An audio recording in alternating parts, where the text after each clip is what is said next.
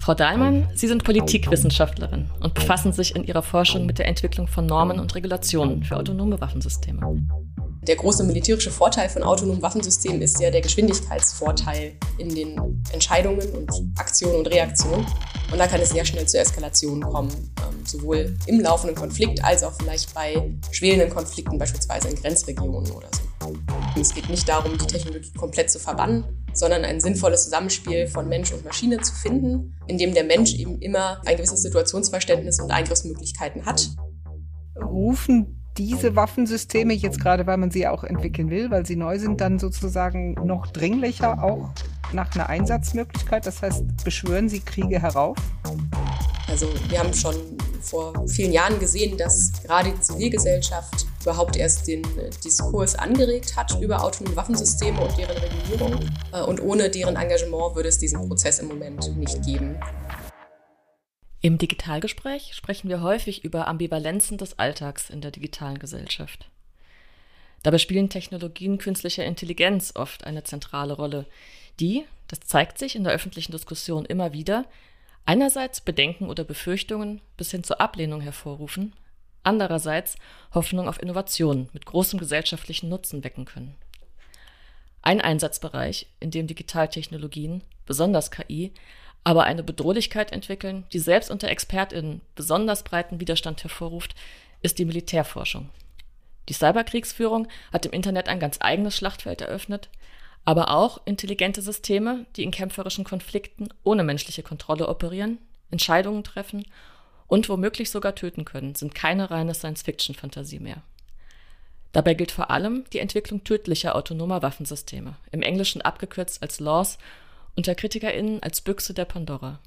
Die Aufrüstung mit Laws könnte, so lauten Warnungen, für die Sicherheit der Menschheit einen ähnlich radikalen Einschnitt bedeuten wie die Entwicklung der Atombombe. Entsprechend werden Forderungen nach einem Verbot dieser extremen Einsatzform von Digitaltechnologien laut.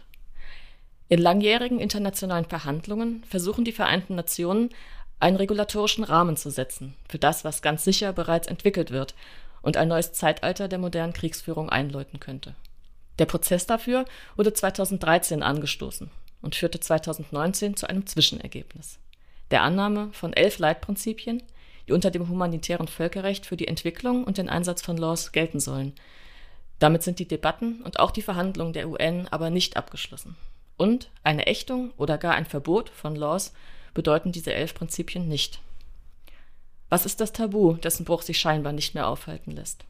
Was zeichnet autonome Waffensysteme aus und wo können Regulationen sinnvoll ansetzen? Wie kann es gelingen, gerade hier zu international verbindlichen Regeln zu kommen, wo sich doch die Fortentwicklung digitaler Technologien schon im Zivilen oft als unerbittlicher Wettkampf darstellt? Darüber wollen wir heute im Digitalgespräch reden. Wir, das sind Petra Gehring, Professorin für Philosophie an der Technischen Universität Darmstadt. Und Marlene Görger, Physikerin und Technikphilosophin am Zentrum Verantwortungsbewusste Digitalisierung. Bei uns im Digitalgespräch zu Gast ist Anja Dahlmann. Sie ist uns per Videokonferenz aus Berlin zugeschaltet. Herzlich willkommen und vielen Dank, Frau Dahlmann, dass Sie sich für uns Zeit nehmen. Hallo, vielen Dank für die Einladung. Frau Dahlmann, Sie sind Politikwissenschaftlerin und befassen sich in Ihrer Forschung mit der Entwicklung von Normen und Regulationen für autonome Waffensysteme. Sie leiten das Berliner Büro des Instituts für Friedensforschung und Sicherheitspolitik an der Universität Hamburg Zuvor waren sie Leiterin des Projekts iPro der Stiftung Wissenschaft und Politik. Die Leitungsrolle dort haben sie mittlerweile abgegeben, sind aber nach wie vor Mitglied der Steuerungsgruppe. iPro, das steht für International Panel on the Regulation of Autonomous Weapons, eine interdisziplinäre Gruppe von WissenschaftlerInnen, die internationale Entwicklungen um Regulationen autonomer Waffensysteme begleiten. Den Rahmen für die Verhandlungen, die sie bei ihrer Forschung im Blick haben und über die wir heute sprechen wollen, bildet die Waffenkonvention der Vereinten Nationen. Das ist vielleicht ein guter Ausgangspunkt für unser Gespräch. Was leistet diese Konvention bisher? Und worauf zielen nun die Verhandlungen zu autonomen Waffensystemen genau ab? Diese Konvention, abgekürzt im Englischen mit CCW, ähm, ist im Prinzip ein Rahmenwerk. Es gibt ein, ein Kerndokument, ein Chapeau sozusagen und dann verschiedene Protokolle, die unterschiedliche Waffensysteme regulieren beispielsweise Brandwaffen oder äh, Reste, Rückstände von, von Kriegswaffen. Und nun könnte es im Rahmen dieser CCW ein neues Protokoll geben, das autonome Waffensysteme verbietet oder zumindest reguliert in ihrem Einsatz. Dieser Prozess läuft jetzt aber auch schon einige Jahre. Sie hatten es in der Anmoderation gesagt. Es gibt so ein paar Leitregeln, Leitprinzipien, die im Wesentlichen sagen, das humanitäre Völkerrecht gilt hier. Der Mensch muss Verantwortung behalten, solche Sachen, also eher so Allgemeinplätze. Aber es reguliert oder verbietet jedenfalls nichts. Was leistet es denn dann? Hat das schon irgendeinen Effekt auf Entwicklungen oder auch auf äh, Rüstungspolitik von einzelnen Nationen gehabt? Also insgesamt hilft diese CCW dabei, das humanitäre Völkerrecht auf konkrete Waffensysteme anzuwenden. Und das könnte eben auch bei autonomen Waffensystemen funktionieren. Und ganz konkret sehen wir aus diesem Verhandlungsprozess, der eben läuft zu autonomen Waffensystemen, durchaus schon einen zumindest vorsichtigen normativen Effekt.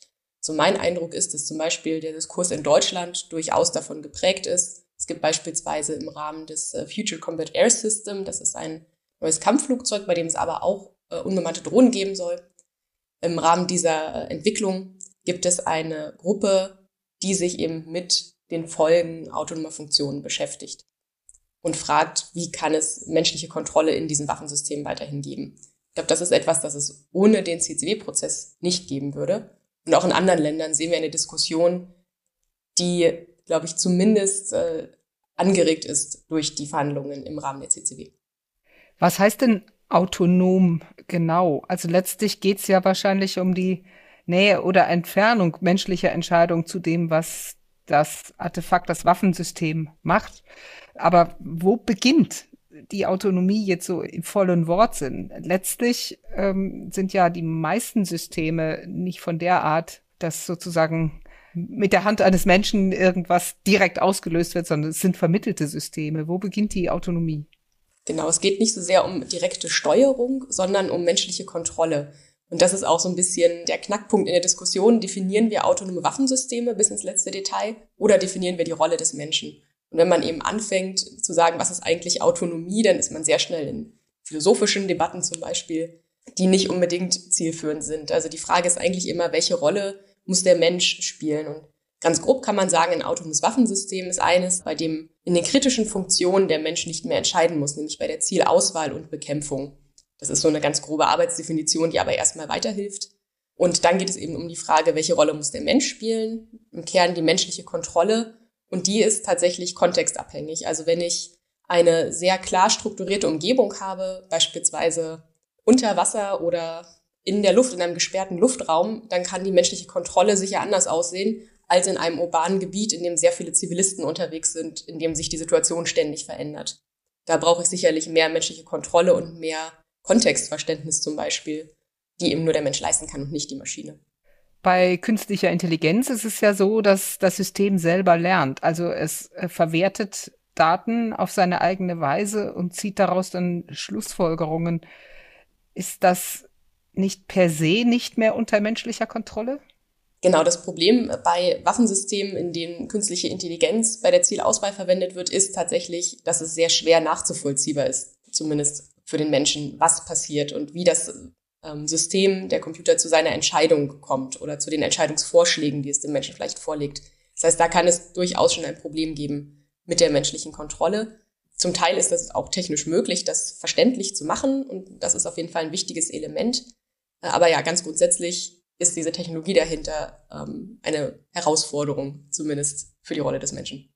Warum legt man da diesen Wert drauf? Also was ist die Begründung dafür, dass der Mensch die Kontrolle behalten muss? Aus meiner Sicht gibt es da drei große Argumentationsstränge. Das eine ist äh, das Recht, das äh, zweite die Ethik und das dritte sind Sicherheitsfragen.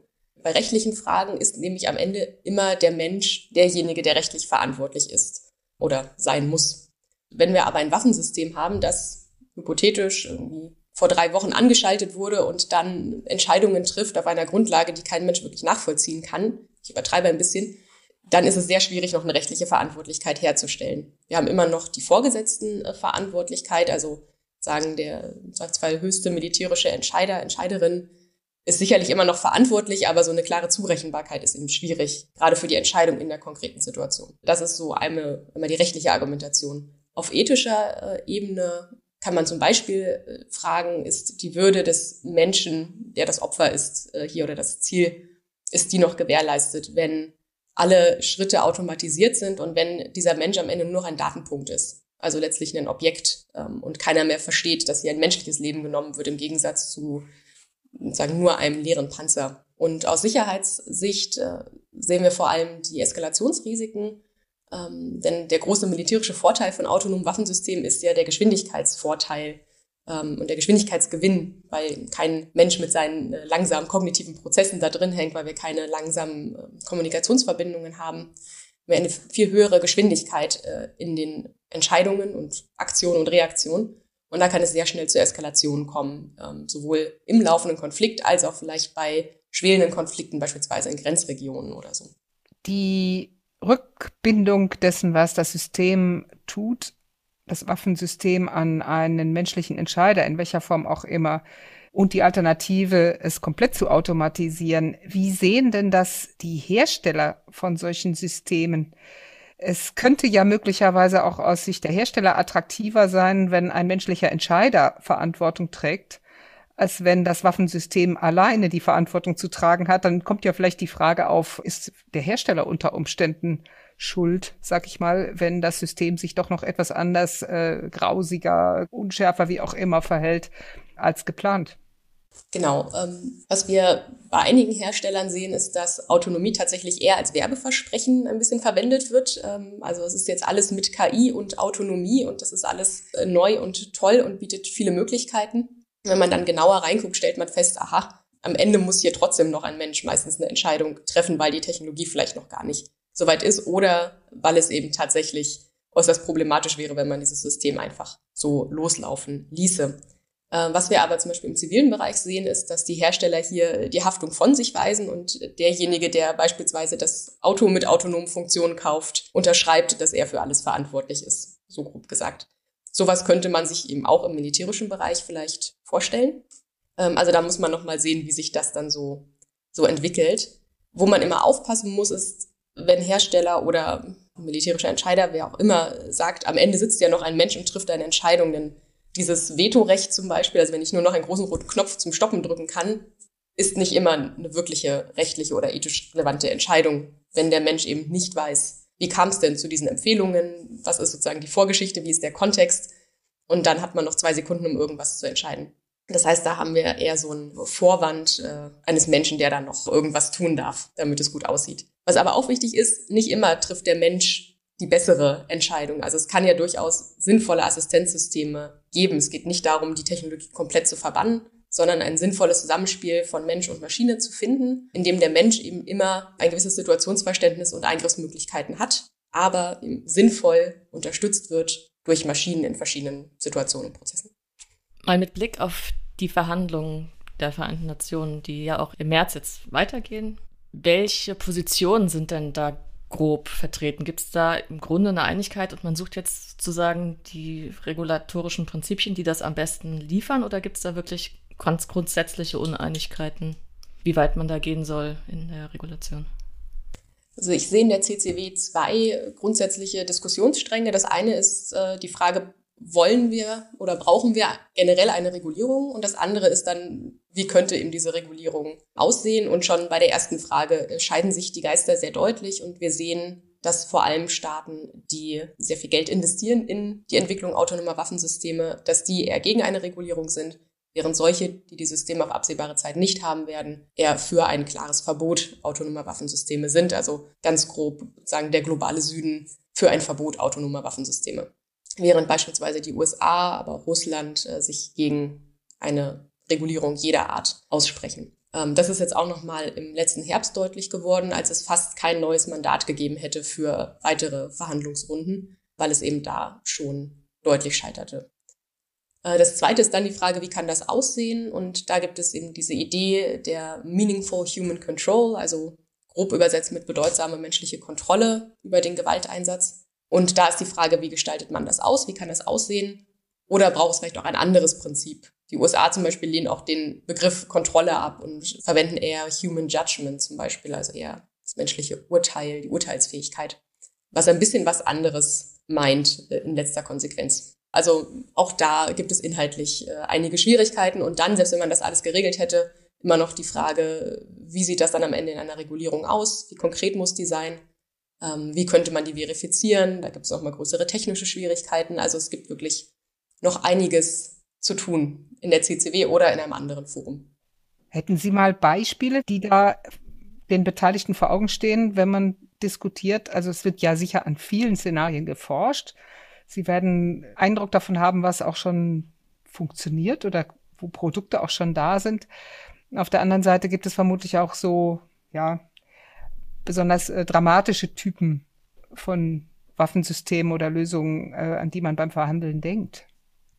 Genau, es gibt relativ äh, viele technische Entwicklungen im Moment im Bereich autonome Funktionen in Waffensystemen. Wenn man diese ganz weite Definition anwendet, also ein Waffensystem, das Autonomie in kritischen Funktion hat, dann sehen wir das eigentlich schon seit einigen Jahrzehnten. Also es gibt zum Beispiel das ähm, US-Phalanx-System, das ist ein System, das auf Schiffen installiert wird und, wenn man das einmal angeschaltet hat, einfliegende Munition detektiert und selbstständig abschießen kann. Das ist sozusagen eine ganz simple Variante, die funktioniert in der Regel auch ganz gut, solange man sie ausschaltet, wenn man in den Hafen einfährt. Denn dann ist die Umgebung deutlich dynamischer und äh, komplexer, als das System das erfassen kann. Dann haben wir so als Zwischenschritt gesehen auch wieder ein US-Produkt, äh, das Skynet-Programm. Ja, es gibt äh, hier eine Terminator-Referenz. Und dieses Skynet-Programm hat im Prinzip Handy-Bewegungsdaten in Grenzregionen in ähm, Pakistan, meine ich, ausgewertet und auf Grundlage dessen so Bewegungsprofile erstellt, die dann beispielsweise Terroristen zugeordnet wurde. Also man hat gesagt, wenn sich ein Mensch in dieser Art in diesem Grenzgebiet bewegt, ist er wahrscheinlich ein Terrorist und kommt auf eine Zielauswahlliste. Und da hat dann zumindest nochmal wieder ein Mensch äh, draufgeschaut. Aber das zeigt ganz gut, wie man so einzelne Schritte im Zielprozess automatisieren kann. Und was wir jetzt sehen, ist so ein bisschen das Zusammenfügen von verschiedenen Komponenten, ähm, beispielsweise in ähm, russischen Panzern, in amerikanischen Systemen. Da gibt es zum Beispiel das Skyborg Autonomous Core System, wo es um autonome Funktionen geht. Auch im deutsch-französischen Future Combat Air System ähm, sehen wir eben, dass es Ideen gibt, autonome Funktionen dort einzufügen und weitere ganz unterschiedliche Waffensysteme, also alles vom U-Boot bis zum Flugzeug. Das gepanzerte Fahrzeug ist alles dabei. Wir sehen einen gewissen Trend zum Mensch-Maschine-Teaming, was ich vorhin sagte, dass man eben schaut, was muss der Mensch sinnvollerweise tun, wo kann die Maschine assistieren, aber insgesamt dann doch einen sehr starken Trend zu immer mehr Autonomie in bestimmten Kontexten. Das spielt auch zusammen, glaube ich, nicht nur mit diesem Trend zur Autonomie, der sich ergibt aus äh, unbemannten Waffensystemen, sondern auch aus der immer stärkeren Vernetzung auf dem Schlachtfeld. Also die Idee, dass alles auf einem Schlachtfeld sozusagen ein Sensor ist, dass man ganz viele Daten sammelt, in Echtzeit auswertet und dann entsprechend reagieren kann. Und das ist natürlich etwas, das der Mensch weder überblicken kann, noch in der Geschwindigkeit tun kann. Und darum braucht es auch da diese zusätzliche technische Assistenz. Sie haben eben schon angedeutet, dass es auch aus Ihrer Sicht sinnvollen Einsatz von lernenden oder äh, KI-gestützten Systembestandteilen geben kann im militärischen Zusammenhang. Tatsächlich ist die EU ja auch äh, mit dabei. Das heißt, auch die EU verbietet die Forschung in diesem Feld nicht und verbietet auch KI-Produkte, künftige KI-Produkte mit militärischer Verwendung nicht. Der Entwurf jedenfalls des KI-Gesetzes für die EU sieht das vor, diese Art von Markt äh, der Zukunft. Wie sehen Sie das, die Position der EU? Genau, also ganz grundsätzlich ist es schwierig, diese Technologie komplett äh, zu verdammen, aber wie gesagt, mit einer sehr, sehr großen Vorsicht dahinter, weil es eben sehr schnell geht, dass der Mensch nicht ausreichend Kontrolle und Situationsverständnis mehr hat. Das vorweggeschickt. Die EU kann einen wichtigen normativen Impuls geben, aber der Markt und die technischen Entwicklungen laufen woanders. Die laufen in den USA, in Australien, Russland, China. Ähm, also so ein bisschen die Frage, welchen Effekt hat es, wenn nur die EU das macht. Ähm, es schadet aber sicher nicht, weil vergleichbar vielleicht mit äh, dem Datenschutz auch hier normativ einen Punkt zu machen. Was wir in der EU sehen, ist zumindest eine kleine Einschränkung. Der European Defence Fund verbietet die Förderung von Waffensystemen ohne ausreichende menschliche Kontrolle. Da sitzen nun äh, die Menschen, die das implementieren und können sich überlegen, was das eigentlich bedeutet und wie sie das überprüfen wollen. Das ist noch so ein bisschen unklar, aber zumindest hat man da schon mal so einen kleinen Impuls gesetzt. Ähm, nichtsdestotrotz ist, glaube ich, die Forschung und Auseinandersetzung damit, was sagen verantwortungsbewusste Entwicklung von künstlicher Intelligenz ist und verantwortungsvolle Nutzung, da ist immer noch viel Luft nach oben und da muss mehr passieren und es muss vor allem dann auch eine Anbindung geben zwischen diesen ethischen Überlegungen und der konkreten Forschung in den Instituten und Firmen.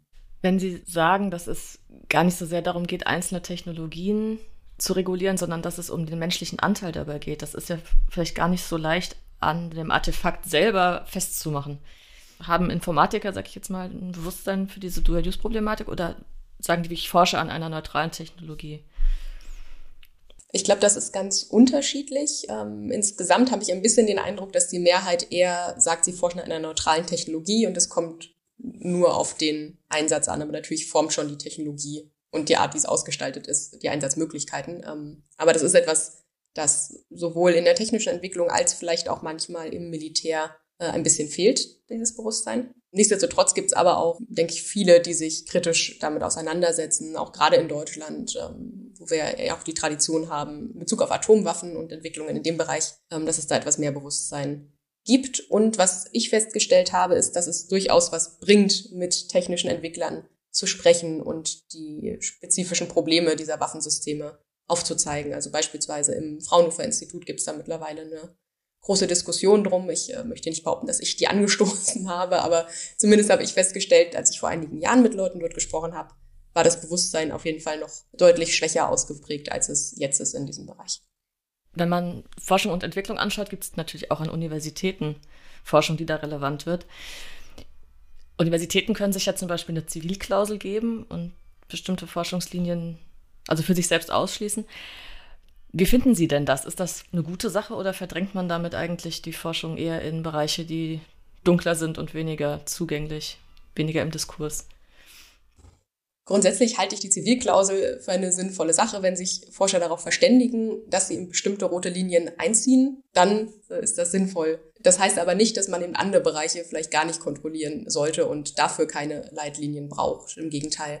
Ähm, also ich denke, das muss sich mindestens dann ergänzen, dass man auch in der privaten Forschung schaut, was passiert da eigentlich. Ähm, und gerade bei Waffensystemen geht es ja am Ende auch immer um öffentliche Gelder, äh, also immer um eine gewisse demokratische Legitimation, die es da geben muss. Und da müssen dann auch die Parlamente zum Beispiel entsprechend nachhaken.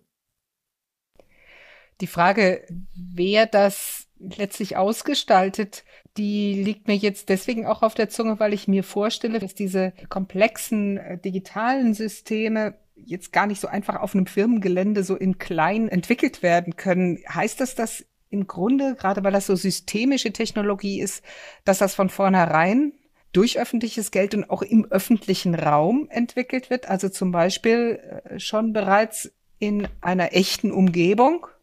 So richtig gut äh, simulieren und nur in der Theorie entwickeln kann man solche Systeme ja wahrscheinlich gar nicht, sondern man muss es vermutlich, stelle ich mir doch mal vor, im Großmaßstab erproben und äh, dann ist man doch aus dem Unternehmenszusammenhang raus und vermutlich schon direkt in einem realen militärischen Kontext eines Landes oder vielleicht sogar eines einer Konfliktregion. Naja, also zunächst mal passiert das natürlich auf, auf dem Firmengelände sozusagen oder vielmehr auch in den Firmencomputern, denn ganz viel von den Trainingssituationen sind simuliert, was ja erstmal sinnvoll erscheint. Aber natürlich kann diese Simulation nicht das reale Schlachtfeld sozusagen komplett abbilden. Und äh, ein Punkt ist halt gerade, dass diese Situationen sehr dynamisch sind und sich sehr viel ändern kann und so weiter. Und auch die Art der Daten, die da vorliegt, ist äh, möglicherweise eine andere bei simulierten Trainingsdaten als bei echten vor Ort, wo dann auch noch Sand ins Getriebe kommt und was weiß ich. Also das ist, glaube ich, nicht so einfach, das äh, realistisch zu trainieren. Und was wir tatsächlich äh, gesehen haben, ist zumindest ähm, beispielsweise bei russischen Panzern, die dann in Syrien auch mal äh, im Beta-Test sozusagen waren und wo offenbar auch nicht alles geklappt hat, wie man sich das dachte. So, also das ist sicherlich ein Problem aus Entwicklersicht auch, dass das, äh, dass man da vieles nochmal später testen muss. Und ich glaube, das ist noch ein größeres Problem, als es bei äh, bisherigen Waffensystemen war, wo natürlich auch die Trainingsumgebung auf dem Übungsgelände vielleicht eine andere ist als dann in der Realität, wo alles Mögliche schiefgehen kann. Aber ich denke, hier sehen wir nochmal ein größeres Problem, eben zum Beispiel auch wegen dieser Eskalationsrisiken oder weil man dann feststellt, dass eben doch keiner so richtig versteht, was da eigentlich passiert, ja da muss ich dann doch nochmal nachfragen, wenn das so wäre, rufen diese Waffensysteme jetzt gerade, weil man sie auch entwickeln will, weil sie neu sind, dann sozusagen noch dringlicher auch nach einer Einsatzmöglichkeit? Das heißt, beschwören sie Kriege herauf? Hm, interessante Frage. Ähm, Habe ich so noch nicht direkt beobachtet. Das jetzt möglicherweise die USA noch einen weiteren Krieg äh, mit anzetteln oder wie auch immer, um ihr schickes neues Skybox-System auszuprobieren. Also das würde ich jetzt nicht sagen, aber was man sicherlich sehen kann, ist eine gewisse Rüstungsdynamik, vielleicht auch Rüstungsspirale, ähm, gegenseitige Aufrüstung aufgrund neuer Bedrohungsszenarien und es trägt aus meiner Sicht nicht zur Sicherheit der Welt bei, dass diese Waffensysteme stärker entwickelt werden. Und man muss gar nicht so weit gehen, das Ganze noch mit Nuklearwaffen sozusagen zu verbinden. Ähm, Stichwort Nuklearwaffen, das war so eine Frage, die, die mir gerade im Kopf rumschwirrte. Es gibt ja Stimmen, auch durchaus prominent, die diesen Zusammenhang herstellen. Ähm, die Entwicklung autonomer Waffensysteme hat einen ähnlichen Effekt sozusagen für die Weltsicherheit, wie das die Atomwaffen hatten. Sehen Sie das auch so? Ist das so eine Stufe? Die da erreicht wird, die eine ganz neue Qualität reinbringt? Also ich glaube, dass diese Waffensysteme mit autonomen Funktionen durchaus eine eigene Qualität mitbringen, weil es die Rolle des Menschen neu bestimmt oder zumindest herausfordert, dass man sich damit auseinandersetzt und damit möglicherweise im Kriege durchaus verändert. Gerade wenn diese Waffensysteme vielleicht oder wenn Algorithmen noch stärker in die Vorbereitung von bewaffneten Einsätzen mit einfließen, möglicherweise. Also das geht so ein bisschen weg von der reinen Plattform des Atomwaffensystems hin zu dem Gesamtkontext. Also ja, da sehen wir eine neue Qualität. Ich bin ein bisschen vorsichtig, das mit Atomwaffen zu vergleichen, denn äh, sagen, der großflächige Einsatz von Atomwaffen hat sicherlich global einen anderen, viel direkteren Effekt, als das bei autonomen Waffensystemen dann der Fall ist, die ja doch dann eher vergleichsweise lokal begrenzt sind. Also da muss man so ein bisschen aufpassen, welche Art von äh, Weltuntergangsszenario man äh, sozusagen aufbeschwört. Was aber ganz sicher, ich betone das auch immer noch mal wieder, ganz sicher eine sehr dumme Idee ist, ist äh, Atomwaffensysteme und Atomwaffen zu verbinden. Äh, denn da kann einfach an so vielen Stellen so viel schiefgehen. Kennen Sie denn Fälle, wo das versucht wird oder wo man absehen kann, dass das in Planung ist? Also bisher betonen eigentlich alle Staaten meines Wissens, dass sie das nicht wollen oder haben sich zumindest nicht dazu geäußert, dass sie es wollen. Aber sobald man sagt, nein, nein, das ist eine total dumme Idee, das wird sicher niemand machen, äh, kommt garantiert jemand um die Ecke mit einem Paper, in dem er vorschlägt, genau das zu tun. Und das ist auch passiert. Also es gab irgendwie einen Artikel von amerikanischen Forschern, die genau das vorschlugen, dass man eben autonome Funktionen und Atomwaffen verbindet. Also noch sehe ich sozusagen nicht, aber man mag ja nie ausschließen, auf was Menschen alles so kommen.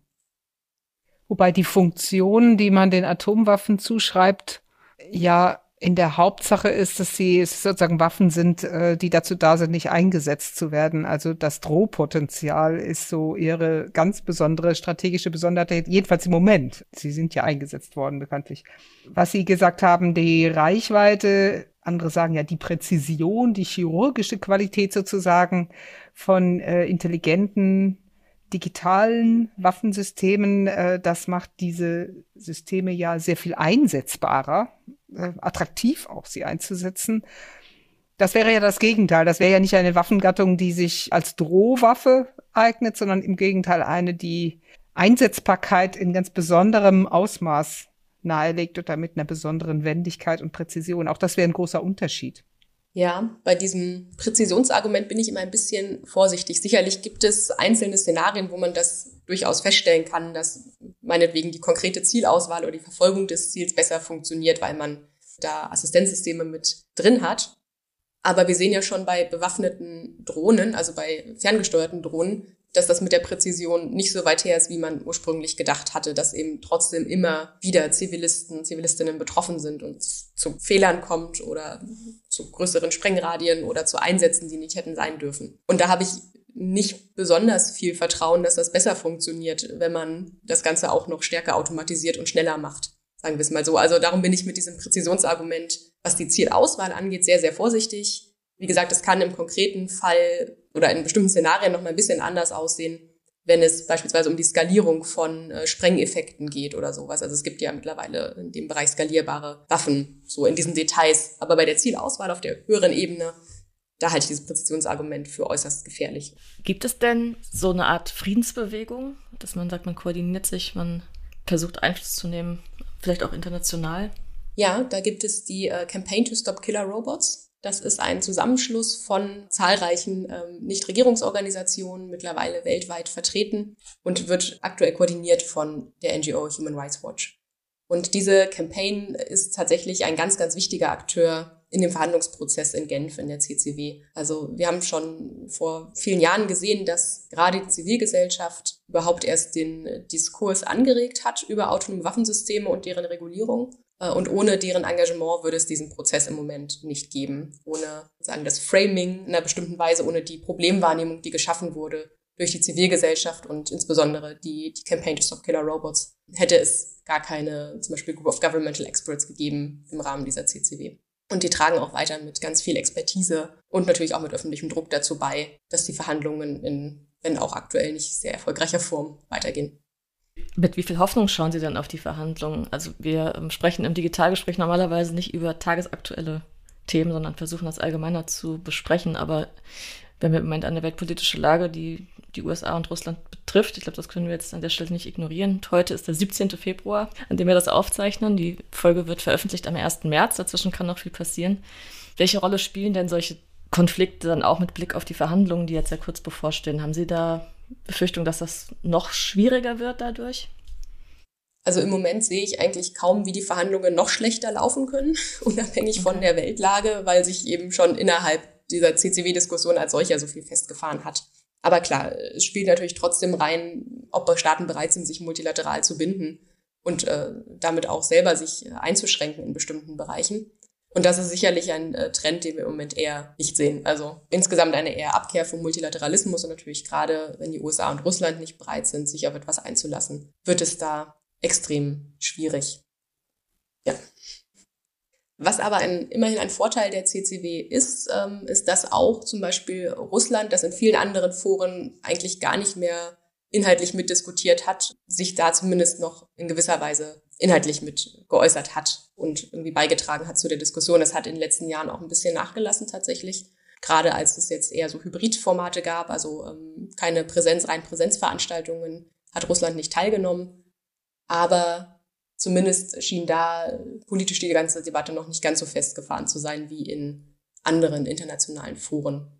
Man muss jetzt natürlich schauen, wie sich das jetzt im Blick auf die aktuellen Konflikte entwickelt. Das heißt, im Moment ist Russland aber gerade nicht dabei, weil es noch virtuelle Gespräche sind. Ähm, ja, doch, jetzt ist es gerade wieder dabei, aber 2020 ähm, gab es eben vor allem so Hybride und Online-Varianten und da hat Russland zum Beispiel nicht mitgemacht. Was würde das denn heißen, auch vielleicht für die Verteidigungspolitik der Bundesrepublik, wenn diese Verhandlungen weiterhin so stocken oder vielleicht sogar scheitern und es bleibt bei diesen elf Prinzipien und auf weiter einigt man sich nichts? Wir hören ja ab und zu auch von Forderungen aus der Bundeswehr heraus, dass autonome oder teilautonome Waffensysteme angeschafft werden sollten, um einen strategischen Nachteil auszugleichen, um vielleicht auch die eigenen Streitkräfte da zu schützen. Wie groß wird dann der strategische Nachteil, der sich da aufbaut und wie kann dann auch eine Bundesregierung damit umgehen, wenn sie die Entwicklung eigentlich, zumindest dieser Laws, wenn ich das richtig beurteile, ablehnt? Genau, also die ähm, Bundesregierung lehnt laut Koalitionsvertrag die Entwicklung von Waffensystemen ab, die der Entscheidungsgewalt des Menschen vollständig entzogen sind. Das ist äh, eine ganz interessante Formulierung, die sich so international auch nicht findet. Ist ungefähr die Entsprechung von menschlicher Kontrolle, aber eben auch nicht so richtig. Und da liegt, finde ich, ein Problem, weil es in Deutschland eben keine klare Definition gibt. Was meinen wir eigentlich, wenn wir über diese Waffensysteme reden? Was meinen wir, wenn wir über menschliche Kontrolle reden? Und wollen wir sowas? Und es gab vor einigen Jahren eine oder zwei Anträge sozusagen, einen von den Linken und einen von den Grünen, in dem es um darum ging, dass Deutschland sich eben für ein Verbot autonomer Waffensysteme ganz klar aussprechen soll und das möglicherweise auch national implementieren soll, unabhängig von, von der CCW. Das wurde abgelehnt und jetzt muss man schauen, ob es vielleicht nochmal einen vergleichbaren Prozess gibt, gerade wenn es in Genf nicht weitergeht. Also das könnte Deutschland auf jeden Fall tun, sich entweder für ein Verbot oder Moratorium der Entwicklung aussprechen oder zumindest äh, es mal klar definieren, wie sind denn Einsatzregeln, was heißt das denn für die Bundeswehr, sozusagen so ein Grundsatzdokument fehlt im Moment auch noch. Und dann finde ich es auch schwer zu beurteilen, was ist denn der strategische Nachteil, wenn auch das Bundesverteidigungsministerium noch gar nicht über eine Strategie gesprochen hat. Da würde ich erstmal den Ball ein bisschen sozusagen zurückspielen wollen. Und ganz grundsätzlich muss man sich eben fragen, genau, also wie groß wäre der Nachteil? Und ich glaube, das größte Problem ist da möglicherweise die höhere Reaktionsgeschwindigkeit eines Gegners. Da ist tatsächlich die Frage, wie gleicht man das aus, aber wie sehr lässt man sich auch ein auf diese Diskussion oder sagt nicht, wir setzen auf andere Waffensysteme, wir setzen auch auf andere Lösungen als rein militärische ähm, natürlich. Und wie kann man das dann irgendwie zu einem sinnvollen Ausgleich bringen, militärischer Vorteil, Einhaltung von rechtlichen und ethischen Rahmenlinien? Aber wie gesagt, ich finde, die müssen auch erstmal klar bestimmt werden von der Bundesregierung. Und vielleicht auch durch eine öffentliche Diskussion. Das Thema ist ja noch nicht sehr präsent. Also es ist zwar so generell im Raum, aber als Diskussionspunkt, der auch innenpolitisch auf die Agenda gehört, kann ich es noch nicht erkennen. Das stimmt. Also wir hatten ja die in Anführungszeichen breite gesellschaftliche Debatte zum Thema Bewaffnung von Drohnen.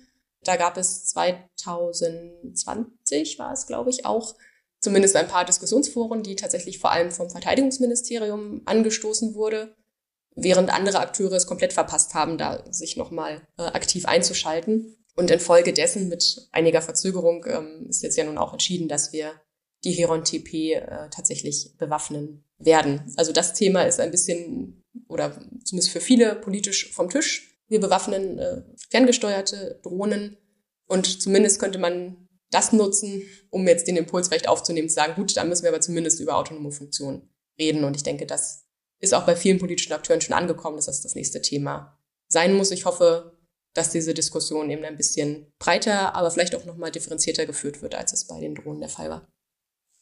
Ich springe nochmal zurück zu der technischen Entwicklung, weil wir haben jetzt ja viel über ähm, Systeme gesprochen, die für den Angriff gemacht sind oder für die Kampfsituation gemacht sind, gibt es denn auch explizite Forschung an Abwehrsystemen für andere, also an autonomen Abwehrsystemen für andere autonome Systeme, also dass man versucht, sich zu schützen, ohne selbst diesen, dieses, diesen aggressiven Aspekt reinzubringen? Ganz genau weiß ich das nicht. Ich weiß von keinem Forschungsprojekt, äh, dass das aktiv tut, aber das möchte ich nicht ausschließen. Es ist ja durchaus naheliegend, sich das auch anzuschauen. Und ja, es gibt immer mal wieder die, die Forderung, dass wir, wenn wir schon keine aktiven Auto- brauchen, dann zumindest Anti-Laws aus, wie es manche dann nennen in den Abkürzungen. Genau, da ist so ein bisschen äh, die Frage, was ist eigentlich genau ein defensives Waffensystem? Definitorisch gar nicht so einfach, denn im Zweifelsfall kann, können auch defensive Systeme zu Angriffen, also in Angriffssituationen beitragen. Und wo setzt man da dann die Grenze ähm, in der Nutzung zum Beispiel? Aber ja, das könnte möglicherweise eine Kompromisslösung sein, wenn man sagt, wir begrenzen das nur darauf, aber auch da bin ich eben sehr vorsichtig und würde da nochmal konkretere Beispiele dann sehen wollen, wo das eben total unproblematisch ist und nicht zu Eskalationen und rechtlichen Lücken führt. Ähm, und ich glaube, was man da auch nicht vergessen darf, ist, dass möglicherweise nicht die einzige Abwehrmöglichkeit gegen autonome Waffensysteme autonome Waffensysteme sind, sondern dass man vielleicht auch mit anderen Mitteln ähm, weiterkommt. Und ich will es jetzt gar nicht technisch vergleichen, aber bei Drohnen sehen wir zum Beispiel, dass äh, die Abwehr von kleinen Drohnen ganz äh, gut auch funktioniert mit Netzen, wo man vielleicht nicht als erstes drauf kommt, weil man sie mhm. als erstes abschießen würde oder so. Aber da funktionieren auch Netze, da funktioniert ähm, das Jam, also das Blockieren und äh, Unterbrechen des, der elektronischen Signale und solche Sachen. Also ich glaube, man muss da auch ein bisschen kreativer werden, als nur sagen, na gut, dann bauen wir jetzt auch ein autonomes Waffensystem. Damit ist dieses Digitalgespräch zu Ende. Für die wichtigen Einblicke und Einordnungen zu diesem Thema und für die spannende Diskussion bedanken wir uns bei Anja Dahlmann vom Berliner Büro des Instituts Friedensforschung und Sicherheitspolitik an der Universität Hamburg. Viele Grüße nach Berlin. Vielen Dank auch Ihnen, liebe Zuhörerinnen und Zuhörer, für Ihr Interesse und Ihre Aufmerksamkeit. Wenn Sie mögen, hören wir uns in drei Wochen wieder. Zur nächsten Folge des Digitalgesprächs, dem Podcast von CVD, dem Zentrum Verantwortungsbewusste Digitalisierung.